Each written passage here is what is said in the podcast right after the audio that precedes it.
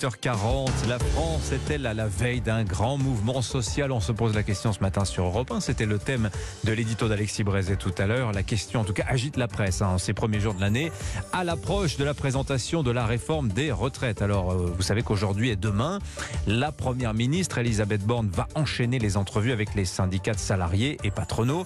Mais y a-t-il encore vraiment des marges de négociation? On en parle ce matin avec Eugénie Bastier, journaliste au Figaro Vox. Bonjour Eugénie. Bonjour. Et beau, euh, meilleurs vœux à vous en cette nouvelle année. Meilleurs vœux également François Calfon. Bonjour Meilleurs François. vœux. Éditorialiste politique, membre du bureau national du Parti Socialiste. On, on parlera également aussi d'Omar Sy dans quelques minutes, je vous l'ai promis. Mais d'abord les retraites.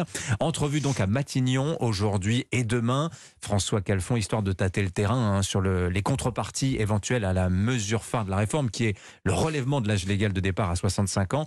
Est-ce que ces rencontres, elles ont lieu un peu pour rien? Je vous donne juste une citation du monsieur retraite de la CFDT ce matin dans les échos. Il s'appelle Yvan Ricordo. Il dit Bon, dès que les contours de la réforme seront connus, c'est-à-dire la semaine prochaine, nous mobiliserons. Il n'y a aucun suspense là. Bah, le problème, c'est la méthode du gouvernement. C'est-à-dire qu'à partir du moment où vous indiquez le point d'arrivée, qui est un point d'arrivée que tout le monde conteste dans toutes les organisations syndicales, euh, euh, qu'elles soient réformistes ou euh, plus radicales, vous avez une difficulté. La deuxième chose, c'est que les à côté de cette réforme, euh, qui sont par exemple l'emploi des seniors, c'est une Hmm. mesure vague alors qu'il faudrait des mesures coercitives. Alors vous dites à côté, moi j'ai dit contrepartie, mais il y en a quand même beaucoup. C'est quand même une occasion de négociation importante pour les syndicats. Certes, 65 ans, ça leur plaît pas, mais si à côté. pas seulement que ça leur plaît pas, parce que vous avez trouvé à chaque fois, enfin je suis pas l'avocat de la CFDT, Mhm. mais euh, ou de l'UNSA, mais vous avez trouvé à chaque fois la CFDT ou l'UNSA, y compris pour cette fameuse réforme systémique à laquelle moi je ne comprenais rien.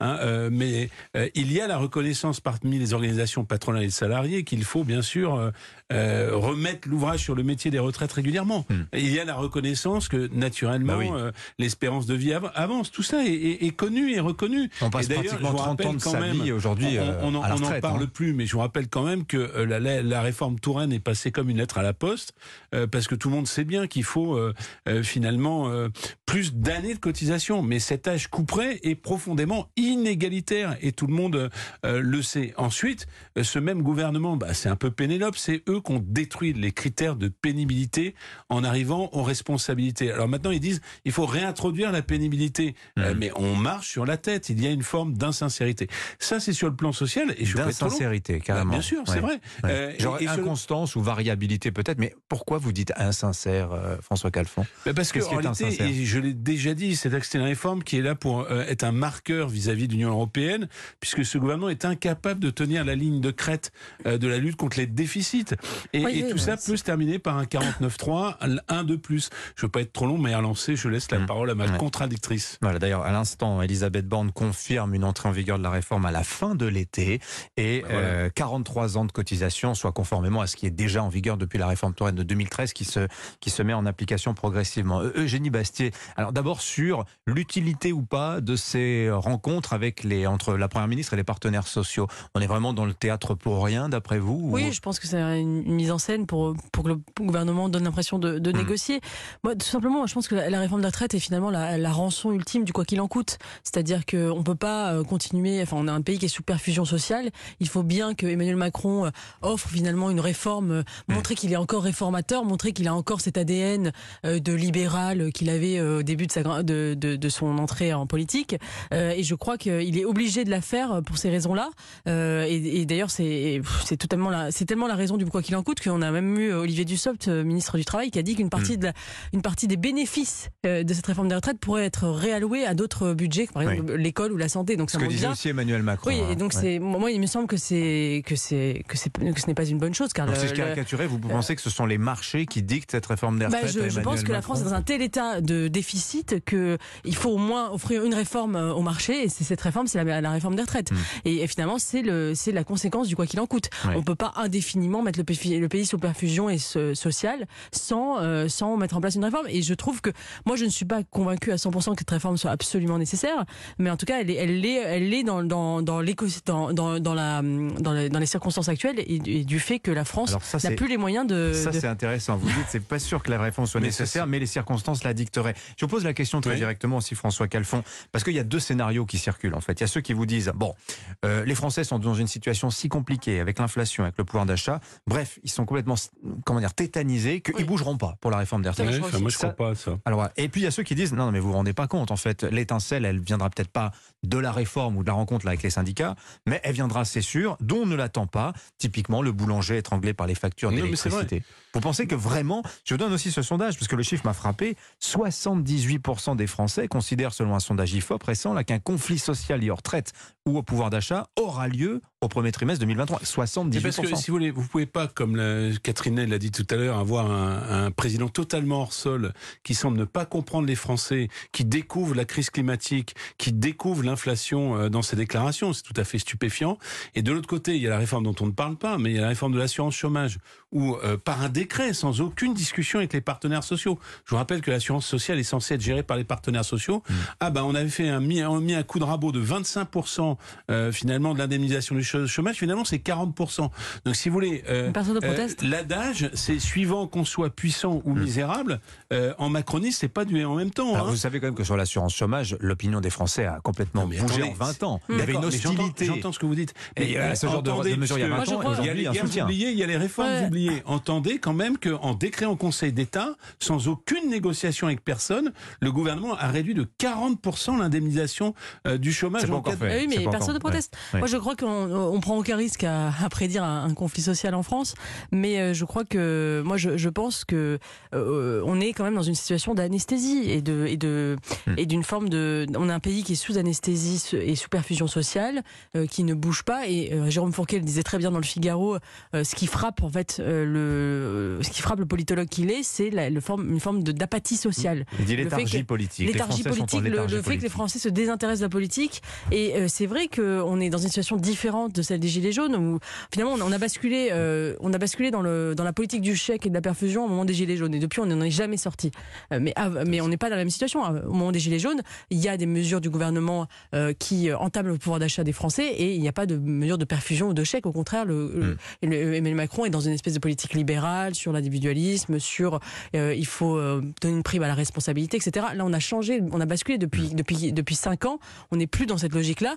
Donc moi, je vois pas. Euh, euh, les Français, je pense, sont en colère, mais, ils se disent aussi, se disent aussi, qui ont mis à la place d'Emmanuel Macron, euh, y a, qui, ferait mieux que lui, et il nous donne quand même énormément de chèques, etc. Donc moi, je, suis très sceptique sur la possibilité d'un Laissez-la finir. Non, mais simplement, c'est juste une remarque. Euh, euh, le pouvoir d'achat continue de s'éroder en réalité euh, du fait de cette hyperinflation qui n'est pas compensée. Alors quand vous moins dans d'autres pays. Hyperinflation, c'est l'inflation. Bah, il y a quand même une hyperinflation ah, parce que sur les, techniquement, c'est au-dessus de 50%. Hein. Non mais il faut arrêter de prendre les statistiques à 8% déjà, ce mm. qui est relativement important. Sur les produits de base des Français, on est plutôt à 20% sur le produit alimentaire. Quand vous êtes proche du SMIC ou en dessous du SMIC, les 20%, vous les prenez dans les dents. Et ces histoires de chèques où il faut s'inscrire par Internet, etc. Euh, pourquoi c'est fait comme ça? Parce que dans l'état profond, comme dirait Emmanuel Macron, tout le monde sait qu'il y a un non-recours énorme à toutes ces aides. Donc en réalité, ceux euh, qui terminent euh, finalement le mois à l'euro près vont hmm. terminer le mois à l'euro près au 15 du mois. Hmm. Voilà la réalité objective. Alors il y a peut-être une politique du chèque, mais c'est quand même les Français les plus hein. modestes, dont je rappelle que ils n'ont plus le droit depuis ce 1er janvier à rentrer dans les métropoles avec les ZFE qui à chaque fois payent la facture. Alors sachant que les Français, les chèques, euh, ne ils ne s'en satisfont pas. En plus, il y, a, un problème de dignité. Il y a, un autre aspect euh, à cette réforme qui m'intéresse euh, concernant les organisations syndicales. On voit qu'elles sont placées au centre du jeu parce que évidemment ce sont des partenaires sociaux, mais est-ce qu'elles sont vraiment dans le coup? Je vous donne deux exemples. Vous avez la grève de Noël à la SNCF, mm. alors qui a été accompagnée par les syndicats, mais elle n'en était pas à l'origine. Et puis là, on a ce mouvement aussi des médecins libéraux. C'est un mm. collectif, ce ne sont pas des syndicats. Et alors, vous disiez tout à l'heure, c'est différent des gilets jaunes. Hier, Frédéric Dabi au micro d'Europe 1 disait, ben non, c'est typiquement de la gilet jaunisation, à savoir que c'est la base aujourd'hui, ce défait aujourd'hui des mots d'ordre donnés par, par le sommet. Bah, je suis tout à fait d'accord avec euh, Frédéric Dabi, donc je ne vais pas chercher une fausse mm. opposition. Euh, ça participe de la crise de la représentation. Ça n'a rien à voir avec ça. Je regardais avant de rentrer dans le studio le classement du JDD sur les personnalités. Euh, ça faisait longtemps que je n'avais pas regardé ça. La première personnalité politique, elle apparaît 20e. Personnalité syndicale, il n'y en a aucune. 35e, et c'est Emmanuel Macron. Voilà, parce qu'il a la notoriété présidentielle. Euh, dans le temps, popularité ou notoriété. Dans le temps, hein. il y avait aussi des personnalités de la société civile qui parlaient finalement politique au sens large. Vous n'avez plus que des footballeurs ou des artistes. Donc il y a une décorrélation entre les Français et tous ceux qui sont euh, censés les représenter. Hmm. C'est le cas euh, chez les médecins libéraux, c'est le cas à SNCF. Il y a cette toujours vision d'un troupeau sans berger, mais bon, finalement, les, Français sont des grandes personnes aussi, hein, quelque part. Mais c'est vrai que ça interroge. Ce ne sont pas des moutons pour autant. non, mais il y a une déstructuration peut-être aussi. Une désinstitutionnalisation, une désintermédiation qui fait qu'effectivement, euh, les mouvements peuvent être, peuvent être sporadiques et spontanés. Hmm. Après, euh, encore une fois, j'ai l'impression qu'on on est dans un espèce de, on est dans une espèce de, de politique d'interrègne, c'est-à-dire on on est dans une situation de transition. Mm. Le vieux monde s'est effondré, enfin le vieux monde, le nouveau monde qui se voulait vieux, qui se, qui se qui est devenu le vieux monde, c'est-à-dire le monde du libéralisme, de la mondialisation, s'est effondré pendant les trois dernières années avec la crise du Covid, puis la crise de l'énergie. Euh, et en fait, on, ne sait pas dans, dans quel nouveau, dans quel autre monde nous allons basculer. Et on est dans une cette espèce de politique d'intérêt et chacun annonce l'apocalypse, que ce soit la guerre civile, l'apocalypse climatique ou euh, le conflit social qui mmh. engendrera une forme de révolution. On attend, il y a une espèce de, d'attente comme mmh. ça. Euh, de, ou bien le déclin qui est Une catastrophe qui dénouera tout, mais je crois que c'est un peu illusoire. Raison, et c'est assez inquiétant en réalité parce que le nouveau monde, euh, la crise intervient quand le vieux monde n'arrive pas à mourir, le neuf n'arrive pas à naître. C'est notre ami Gramsci qui disait ça, mmh. mais la vérité est que si vous prenez les leaders des Gilets jaunes, il y en a eu tellement qui sont passés dans les émissions, aucun plus aucun n'a émergé, on a transformé cette action citoyenne un peu désordonnée euh, par un agenda politique. Mmh. Je voudrais que vous me donniez chacun votre point de vue alors sur une autre affaire euh, moins importante, si je puis dire, mais tout de même peut-être révélatrice, cette polémique entourant Omar Sy. Dans son dernier film qui sort demain, le comédien joue un tirailleur sénégalais, envoyé avec son fils à Verdun en 17, et il déclarait Omar Sy dans une interview promo du film au Parisien dimanche L'Ukraine n'a pas été une révélation dingue pour moi. Je suis surpris que les gens soient si atteints, autrement dit par le conflit en Ukraine. Ça veut dire que quand c'est en Afrique, vous êtes moins atteint, point d'interrogation. Alors cette dernière phrase a déclenché beaucoup de réactions, ingratitude, dérangeant. Euh, beaucoup de personnalités ont pris la, parole. Euh, ingratitude, dérangeant, vous, adoptez cette, ce point de vue sur ces mots d'Omar Sy. Le Parisien d'ailleurs publie un article ce matin pour prendre un peu la défense d'Omar Sy en expliquant les coulisses de l'entretien, en disant c'est le journaliste hein, qui a parlé de la guerre en Ukraine. Hein. Non, mais c'est, euh, on connaît. Euh, on connaît cette technique euh, rhétorique. Euh, vous savez, c'est, avant on disait euh, et la Palestine dans tout ça, c'est-à-dire que dès qu'on vous interrogeait dans un conflit dans le monde, qu'on était un peu à gauche, on mm. répondait oui mais la Palestine. Et là maintenant c'est oui mais l'Afrique. Vous parlez nous parlez de l'Ukraine, mais c'est l'Afrique, c'est un processus classique de rhétorique qui s'appelle le whataboutism, c'est-à-dire what about. On, on, on, se bascule sur un autre sujet et ça, ça montre une certaine gêne, c'est-à-dire en gros l'idée derrière c'est que vous êtes raciste, c'est-à-dire que vous vous parlez des conflits de blancs, vous ne parlez pas des conflits quand ça touche les, les Africains. Donc il y a une volonté de culpabiliser euh, l'Occident, qui, qui est très déplaisante et ingrate en effet de la part de Sy, qui a reçu beaucoup de choses de la France euh, et euh, qui oublie qu'effectivement beaucoup de soldats français sont allés sont allés mourir, notamment au Mali. et je suis pas sûr d'ailleurs que l'État malien subventionne des films à la gloire des soldats français qui sont allés mourir pour pour les, les préserver du terrorisme. Bon, écoutez, euh, Jenny Bastier transforme Omar Sy en militant wokiste. Moi, je crois que c'est simplement un artiste qui a des opinions. Donc, c'est-à-dire bah, Il a des opinions. Beaucoup d'artistes opinions sont en effet il ne les exprime pas comme un militant euh, politique. Mais enfin, je suis allé un peu euh, regarder, puisque finalement, la question, euh, j'ai regardé les deux déclarations. La première déclaration, il y a des guerres oubliées. Bah oui, il y a des guerres oubliées. Franchement, ne pas le dire. et merci au Marcy de l'avoir signalé. la France est impliquée, livre des armes au Yémen. Il y a eu 15 000 enfants yéménites qui sont morts depuis des années et des années dans le parfait oubli. Il y a actuellement une guerre en Éthiopie. Les États africains s'en préoccupent du Yémen Attendez, attendez. une guerre en Éthiopie.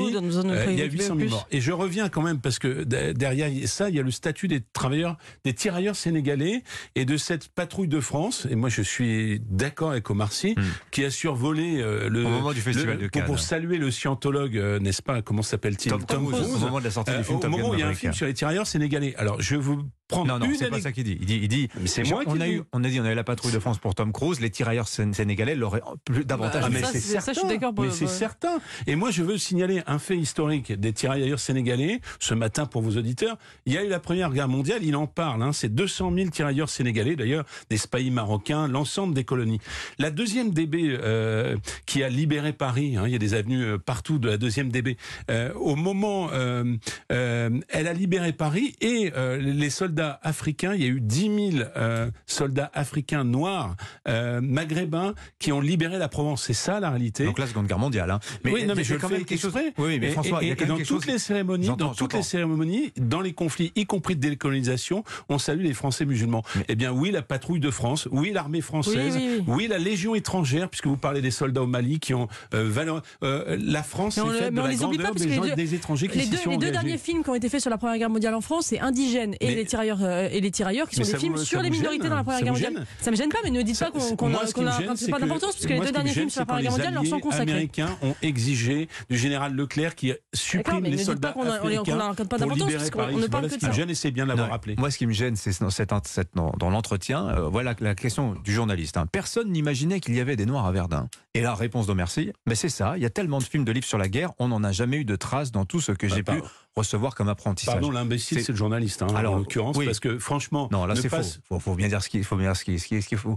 Euh, les tirailleurs ah, sénégalais, sais... et on n'a pas attendu Omar Sy pour en parler dans les livres d'histoire. On n'a enfin. pas entendu. On en parle enfin, dans la question du journaliste est vraiment très mal posée. Hmm. Alors c'est peut-être qu'il répond ça en pensant dans sa génération lui-même, mais moi j'ai toujours euh, su cela, et c'est d'ailleurs pour ça que je prône une politique euh, de la francophonie, euh, de la générosité avec les anciennes colonies, Hmm. qui ont donné, qui ont reçu. Bref, nous avons un passé et j'espère un avenir commun. Les, la patrouille de France pour les tirailleurs sénégalais. Et faisons la proposition. Merci à tous les deux, en tout cas, d'être venus ce matin. C'était très intéressant. François Calfon, Eugénie Basté, je vous souhaite une bonne journée Merci. à tous les deux.